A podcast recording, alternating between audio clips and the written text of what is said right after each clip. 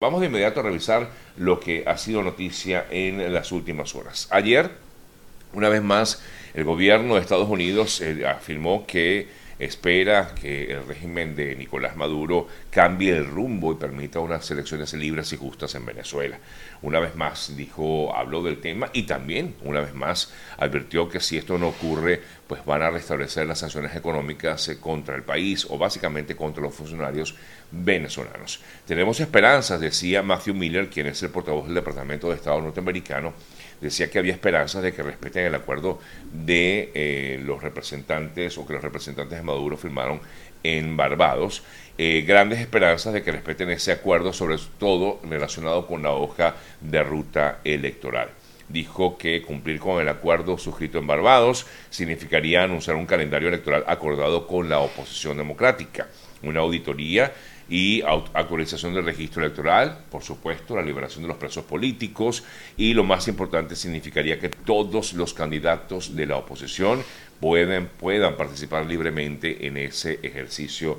del proceso electoral del próximo, bueno, en este año 2024. Como no hay fecha, y de hecho es un reclamo que se le ha hecho insistentemente en principio al organismo electoral y también, por supuesto, los funcionarios del régimen venezolano, eh, han venido desde ya hace un tiempo organizaciones políticas y también organizaciones civiles han exigido este, este, esta fecha Ayer sobre el tema habló justamente Jorge Rodríguez, eh, quien desde el eh, Parlamento aseguraba que hacía un llamado a todos aquellos candidatos o precandidatos y precandidatas que quieran a los partidos políticos y llamó a todos los, eh, digamos, representantes de la sociedad civil a una, una, bueno, según lo que entiendo, llamó a una reunión para el lunes 5 de febrero, donde en teoría fijarían, se fijaría o por lo menos se presentaría la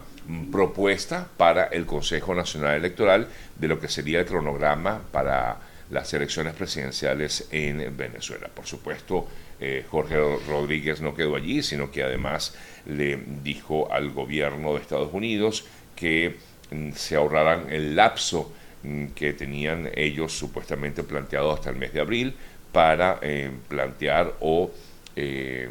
levantar en todo caso las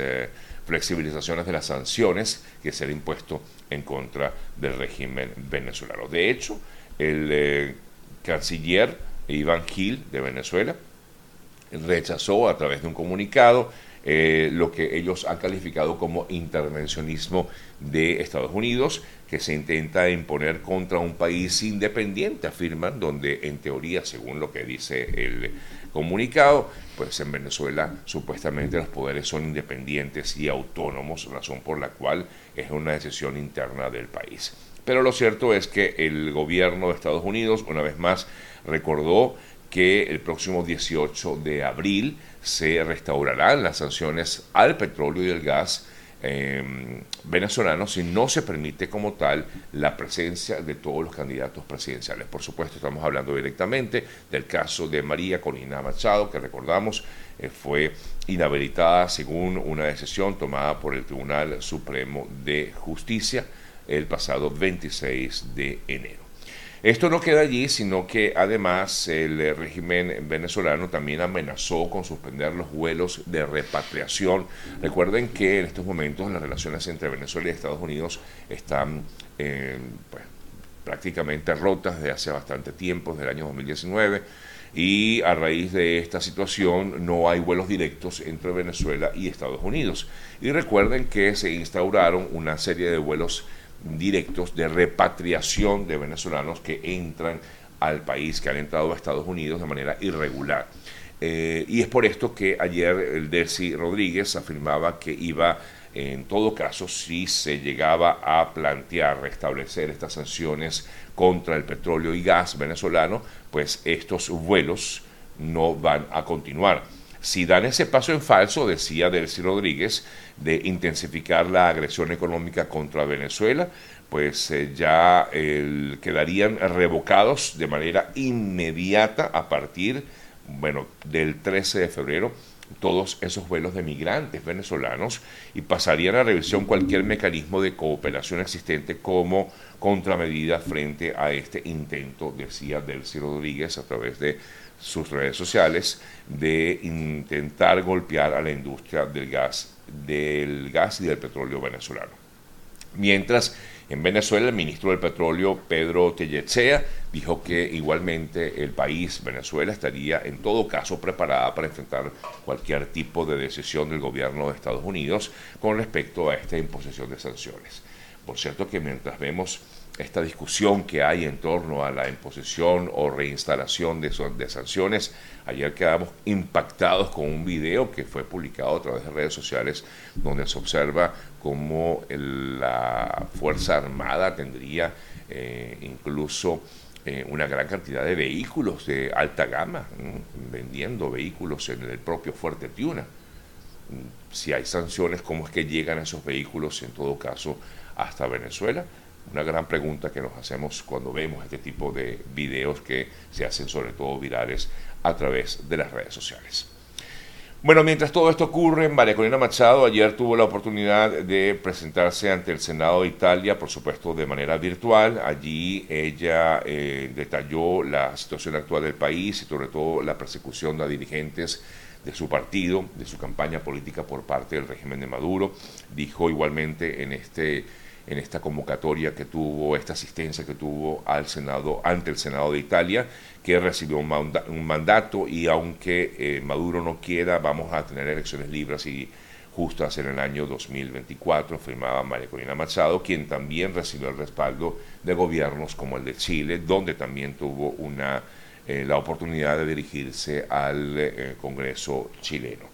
Eh, así como Chile y también eh, pues otros países se han manifestado eh, a favor de María Corina Machado, lo hicieron también algunos expresidentes de diversos países, como es el caso de José María Aznar y Mariano Rajoy de España, Andrés Pastrana Iván Duque y Álvaro Uribe de Colombia, Eduardo Fey, Sebastián Piñera de Chile, los expresidentes ecuatorianos Lenín Moreno, Guillermo Lazo, eh, y eh, Yamil Mawad, eh, Jorge Tuto Quiroga y Carlos Mesa de Bolivia, y hace una serie de, exmandatarios que se agrupan en el llamado mm, IDEA, el Instituto Rectifico, Iniciativa Democrática de España y Américas y las Américas, el grupo de expresidentes iberoamericanos que se reúne en este grupo, pues manifestó también ese apoyo a María Corina Machado. Bien, son las 8 y 13 minutos de la mañana, amigas, amigos. A esta hora quiero comentarles acerca de ese maravilloso trabajo que realizan nuestros amigos de GM Envíos para que ustedes puedan continuar haciendo eso, enviando lo que necesitan a Venezuela y gran parte de Latinoamérica, porque GM Envíos sale desde acá, desde Miami, y llega a diversos países de la región, de toda América Latina. Contacten al equipo de GM Envíos, arroba GM Envíos, incluso si usted vive en otra parte del mundo y quiere enviar a través de GM Envíos lo que necesite hacia Venezuela o hacia estos países, contáctenlos y ellos pueden hacer la compra vía online y ellos inmediatamente, usted hace la compra online, la envían a GM Envíos y GM Envíos la envía a su destino. Arroba GM Envíos y su contacto telefónico el 305-930-2660. Bueno, como resultado de negociaciones entre legisladores demócratas y republicanos en la Casa Blanca, se enviaría un proyecto de ley de reformas migratorias y entre ellas, al parecer, se destaca el hecho de que se prohibirán asilos, la solicitud de asilo durante ciertos periodos, un recurso que por cierto podría ser adoptado temporalmente eh, por las autoridades cuando los ingresos ilegales superan un máximo establecido. Esto es un planteamiento, esto es una propuesta de que se suspenda la solicitud de asilo en la frontera, eh, aunque realmente no es nada sencillo para quien lo trate de hacer, pero igualmente esto sería, digamos, eh, parte de estas políticas migratorias que intentan implantarse en la frontera entre Estados Unidos y México y que, como hemos visto, ya pues resulta eh, de manera importante destacar que es un tema electoral, definitivamente, donde, por supuesto, el Partido Republicano ha criticado duramente las políticas migratorias que ha tenido el gobierno del presidente Biden. Por ello, pudiera ser, como lo plantean o se plantea esta, en esta reforma, el pedido de asilo podría ser prohibido temporalmente en Estados Unidos. Todavía esto sigue siendo una, un planteamiento, pero pudiera estar allí presente eh, quizás eh, para eh, la próxima, una próxima discusión y que generaría sin duda alguna más inconvenientes en esta ya agudizada crisis en la frontera entre México y Estados Unidos. Hablando de migrantes, les comento que en el día de ayer el gobierno de Chile dijo que había condenado a 13 personas por tráfico de personas, tráfico de migrantes, en su mayoría personas provenientes de diversas nacionalidades, pero hay una gran cantidad de venezolanos. Ojo, no los detenidos, sino las personas que han sido eh, manejadas por estas personas, por este grupo que afirma el gobierno de Chile, son personas que eh, realizaron em, delitos como tráfico ilegal de migrantes en eh, las fronteras chilenas, básicamente provenientes sobre todo de otros eh, de la zona norte de mm, Chile, donde hace frontera con los países del norte de Chile, Bolivia, Perú, Ecuador. Y en teoría, pues estas personas, o según lo que plantea la justicia, que fue justamente el cuarto tribunal de juicio en lo penal en Chile, que dio a conocer que 13 personas fueron detenidas por hacer em, eh, cometer este delito de tráfico de migrantes o tráfico de personas en esta nación suramericana. Em, ayer, por cierto, hablando de migrantes, eh, lamentablemente, pues un migrante de, venezolano que cometió un terrible delito en Perú y que había huido a Colombia, eh, escapando de ese delito, él habría asesinado a su esposa o a su mujer, a su pareja, él habría quemado viva, terrible el caso, pero esto ocurrió en Lima en el año 23, el marzo de 2023, y escapó hasta Colombia. Allí en Colombia logró ser detenido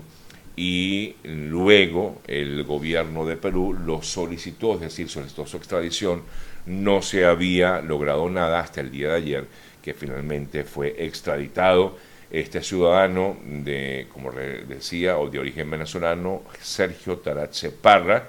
quien huyó a Colombia luego de haber eh, eh,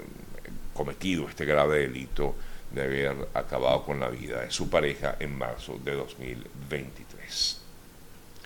Me voy hasta Haití.